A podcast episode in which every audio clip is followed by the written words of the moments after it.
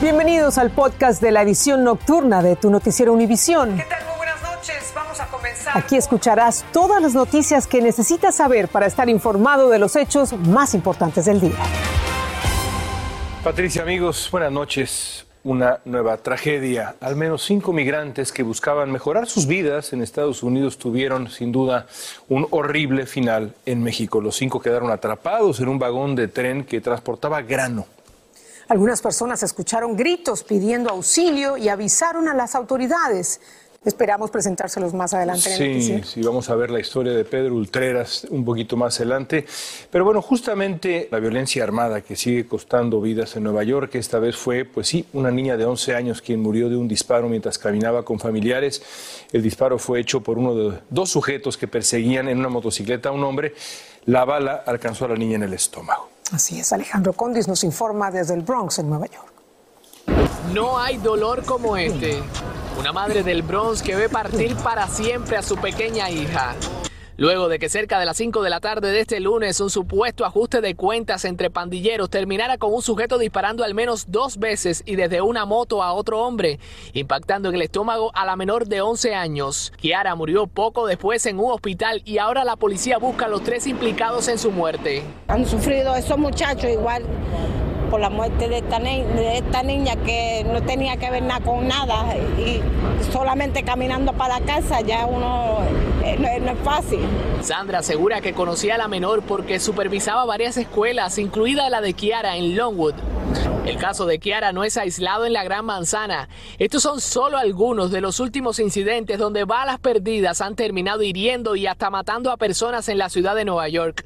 La mayoría de las víctimas han sido hispanos en el Bronx y en Manhattan y se han desatado usualmente por peleas entre personas o rivalidad entre pandilleros. Estamos enojados con lo que ha pasado aquí. La, vi- la violencia en estos últimos meses aquí en el sur del Bronx es algo que no ha ocurrido en muchos años. Este concejal asegura que la Gran Manzana está prácticamente de manos atadas, pues hay leyes que deben cambiar primero en el Estado, como la de fianzas, para hacer que la ciudad sea más segura. La juventud y mucha gente aquí en mi comunidad se siente confortable en caminar con un arma de fuego encima, sabiendo que si la policía lo cogen y lo arrestan, ellos van a salir el próximo día. Las autoridades han aumentado la recompensa para aquellos que den información valiosa que ayude al arresto de estos sospechosos a 10 mil dólares. En el Bronx, Alejandro Condis, Univisión. El presidente Biden y la primera dama recordaron en Buffalo, Nueva York, a las víctimas del tiroteo en el supermercado. El mandatario dijo que lo que ocurrió allí fue terrorismo doméstico, así de simple.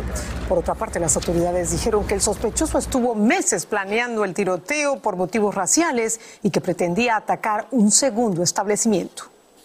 La Fiscalía del Condado de Orange presentó varios cargos contra el hombre acusado de disparar a los asistentes a una iglesia taiwanesa en Laguna Woods. Uno de los cargos podría suponer la pena de muerte. El tiroteo dejó un muerto y cinco heridos. Las autoridades dicen que se trató de un aparente crimen de odio político. Dulce Castellanos nos explica. Today, we formally filed 10 counts. Hoy se le presentaron 10 cargos a David Chu, acusado de realizar un tiroteo en la iglesia presbiteriana Geneva en Laguna Woods, California, que acabó con la vida del doctor John Cheng e hirió a cinco personas.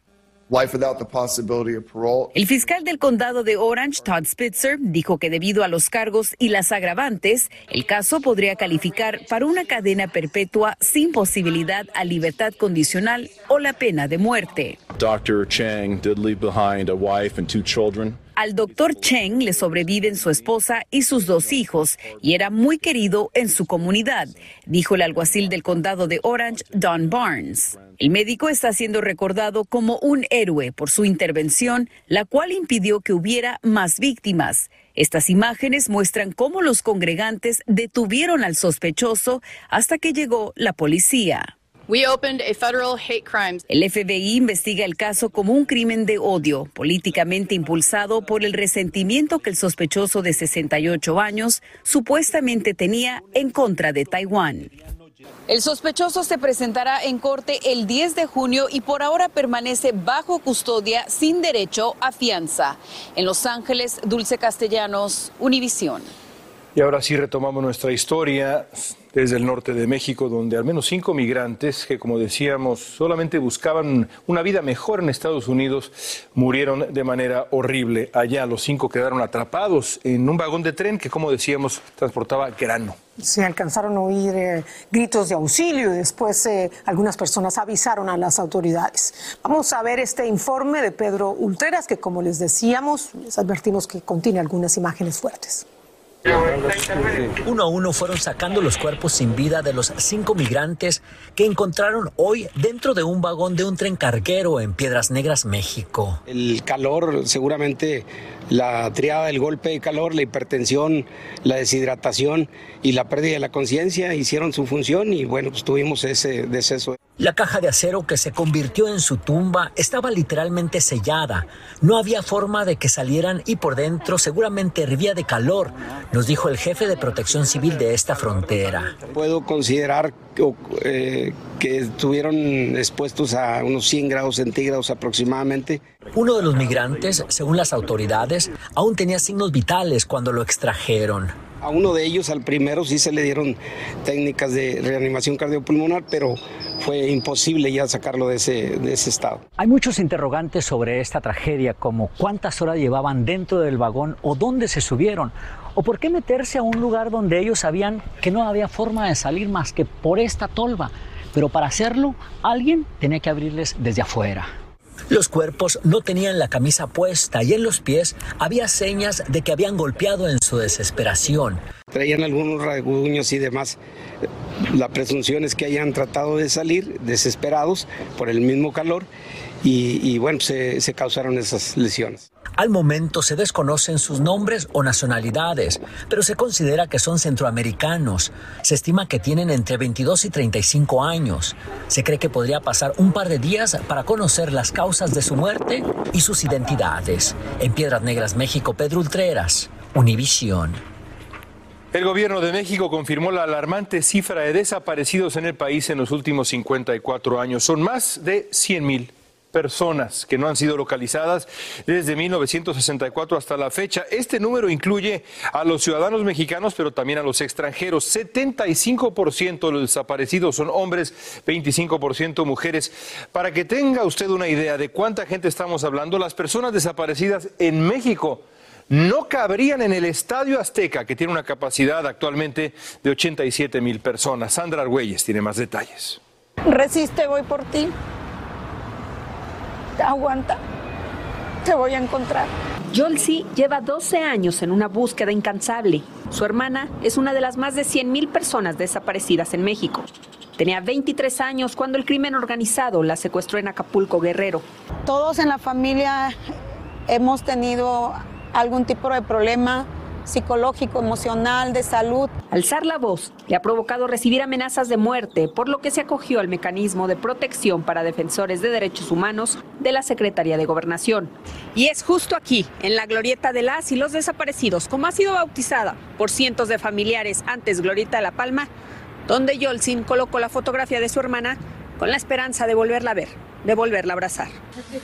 De acuerdo con la Comisión Nacional de Búsqueda de Personas, una de cada tres personas desaparecidas se han registrado en la administración del presidente Andrés Manuel López Obrador.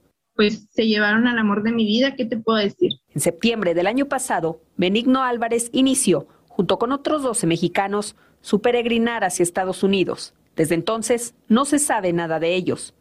Sus familiares temen que hayan sido secuestrados y asesinados por cárteles de la droga entre los límites de Texas y Chihuahua. No saber cómo está, si está bien, si está mal, si come, no come, si lo tratan bien, lo golpean o no, no sé, no, si está muerto, en dónde lo dejaron. Hasta ahora, Jalisco ocupa el primer lugar con el mayor número de personas desaparecidas, seguido por Tamaulipas, Estado de México y Nuevo León.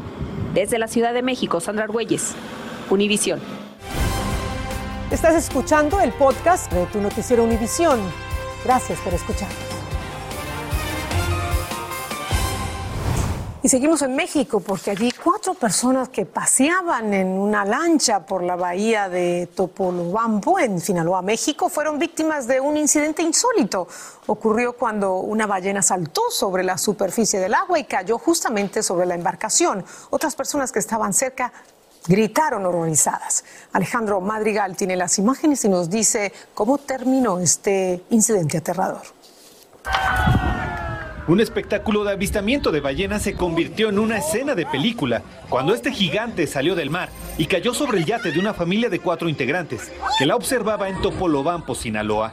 Otras embarcaciones que grababan el espectáculo trataron de auxiliarlos y observaron a un hombre lesionado que levanta la mano ante el susto de niños que también presenciaron cómo la ballena partía el bote. Se acercaron demasiado a donde estaba este animal y obviamente pues todos tenemos la curiosidad de lo más cerca. En el interior del yate quedó la sangre de dos personas que resultaron lesionadas, entre ellas el capitán del navío, Andrés Valdés Ruiz, que se encuentra hospitalizado con varias fracturas. La ballena se ha convertido en una atracción en el puerto de Topolobampo, luego de ingresar por error y desorientada a la bahía interior. Según las autoridades, quienes insisten que el mamífero no los atacó, simplemente respiró y cayó sobre el yate que estaba muy cerca. Creo que pues nosotros como sociedad deberíamos de tener eh, los cuidados eh, que se necesitan para que ese tipo de situaciones pues no pasen a este grado. Autoridades navales recomendaron a embarcaciones pequeñas y visitantes no acercarse a la bahía y afortunadamente este accidente solo quedó en susto. Pues esperamos que, que, hacer, que se haga conciencia, conciencia entre la población y todo ello, para no tener ese tipo de incidentes y sobre todo pues disfrutar a distancia. No es la primera vez que pasa. En 2018, otra ballena cayó sobre una lancha en la que viajaban turistas extranjeros en Puerto Escondido, Oaxaca, sufriendo lesiones leves. Ante la visita inesperada de este gigante, se ha pedido a la Procuraduría de Protección Ambiental intervenga, porque no es normal tenerlo en este lugar. En Ciudad de México, Alejandro Madrigal, Univisión. Hay que respetar también al animal, evidentemente. Bueno, quizás muy pronto los niños de 5 a 11 años podrán recibir una vacuna de refuerzo contra el COVID-19. Es que la Administración de Alimentos y Medicinas, la FDA, autorizó hoy el uso de emergencia de la vacuna de refuerzo para Pfizer para menores de ese rango de edad. Luis Mejía tiene reacciones para ustedes. Ya es oficial, la Agencia Federal de Medicinas y Alimentos autorizó el refuerzo de la vacuna de Pfizer para niños de entre 5 y 11 años de edad. La tercera dosis se puede recibir a los 5 meses de las anteriores y según Pfizer, en los menores ofrece 36 veces más protección contra Omicron. Hemos visto que el COVID-19 en los niños es una realidad, no ha sido una simple gripa. Y es, gracias a Dios la tasa de mortalidad es muy pequeña, pero las complicaciones que hemos visto con CRUP y otras eh, infecciones y cosas secundarias al COVID-19 en hospitales y en clínicas está subiendo mucho. Varios estudios han demostrado que la protección ofrecida por dos dosis de Pfizer frente a Omicron decrece después de unas pocas semanas. El refuerzo debería prolongarla y no tiene realmente contraindicaciones. En este momento estamos viendo que la ventaja de vacunarnos crea esa, ese colchoncito y disminuye hospitalizaciones y muy importante el COVID prolongado en nuestros niños. Entonces es algo que debe considerarse y definitivamente platicar con su médico si están teniendo dudas. Sí. Edith Núñez está más que dispuesta a darle el refuerzo a sus hijos. Pues para que estén más protegidos. Anthony ya está vacunado y no le teme una tercera inyección. Eh, me dolió un poco, pero no, pero no me dolió tanto. La aprobación del refuerzo para menores se produce justo cuando los casos de COVID están aumentando en toda la nación. Con más infecciones de Omicron aquí en California y en el noreste del país, los expertos dicen que este es un muy buen momento para asegurarse de que no solamente los niños, los adultos también tienen todas las vacunas necesarias. Y entiendo como padre y como pediatra que te podemos tener dudas y preguntas, pero en este momento tenemos que dejar parte de, de esas preguntas y buscar las respuestas. Las respuestas las tiene su pediatra. En San Francisco, Luis Mejía, Univisión. Y para muchos inmigrantes que ya son residentes, el examen de la ciudadanía resulta un obstáculo muy difícil de superar. Pero en un vecindario en Chicago, una instructora ha dedicado largos años de su vida a ayudar a aquellos que necesitan aprobar este examen. Desde Chicago, David Palomino nos cuenta más. La maestra Adriana Morales ha ayudado a cientos de personas en Chicago a pasar el examen de la ciudadanía. Como a 320. Son años dedicadas a hacer que otras personas cumplan su sueño de ser ciudadanos. Ocho años ya. Empecé como voluntaria y de ahí fui aprendiendo, agarrando experiencia. Tiene un método de enseñanza que ha funcionado para sus alumnos. Hacerlo con amor hacerlo con amor, que te nazca lo que tú haces. ¿Quién está a cargo de la rama ejecutiva? Ha dejado una huella imborrable en la vida de muchos. Siento que yo formo una parte muy importante en la vida de estos seres porque yo también fui inmigrante y pasé el mismo proceso que mis alumnos. Antes del momento del examen final, siempre le da la bendición a sus alumnos. Cuando nos da la, la, la bendición, es como un relajante, una medicina que no te vende ni una farmacia. Esta maestra hace parte de un programa acá en Chicago con el concilio del vecindario Brighton Park que busca que más residentes tramiten su ciudadanía con un propósito muy importante tratando de hacernos ciudadanos para escoger mejores líderes en nuestra comunidad, líderes hispanos que nos representen. Ni siquiera la pandemia pudo detener las clases de esta maestra dijimos, ¿qué vamos a hacer ahora? Entonces dijimos, pues hacerlo por WhatsApp. Este álbum con fotos de todas estas personas tiene un significado muy especial. Lograron el sueño americano. Y para quienes pudiendo hacerlo no han tramitado su ciudadanía, que se animen, que no sigan renovando su residencia, que se animen. En Chicago, David Palomino, Univisión. Gran historia. En las elecciones primarias de Carolina del Norte, el congresista republicano Ted Budd enfrentará a la demócrata Sherry Beasley tras lograr ambos el triunfo en las votaciones. Mientras tanto, en Pensilvania, la contienda por el Senado es entre el demócrata John Fetterman y por el Partido Republicano. Los contendientes son Dave McCormick y el ex presentador de televisión Mehmet Oz, conocido como el Doctor Oz. Está por definirse esa elección muy cerrada todavía. Las autoridades de México y Estados Unidos descubrieron un impresionante narcotúnel que era utilizado para el tráfico de drogas desde una casa en Tijuana, México, hacia una bodega en San Diego, California. El túnel de casi 1.800 pies de largo, esto es el equivalente a seis campos de fútbol y una profundidad de 61 pies, tenía sistemas de electricidad, ventilación, rieles y estos muros reforzados.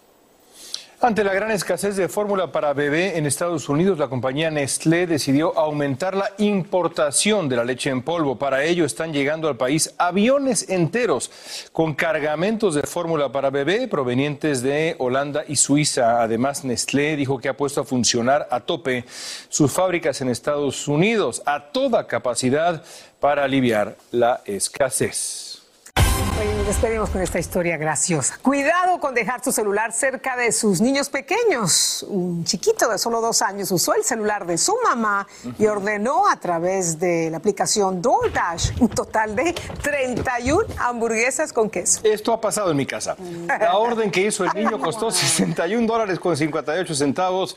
Y como es muy generoso, le dio una propina de 16 dólares al que hizo la entrega. Al final el niño se comió media hamburguesa, pero feliz, se veía feliz. Tiene suficientes para llevarle a sus compañeritos. Gracias por escuchar el podcast con las noticias en desarrollo en tu noticiero Univisión.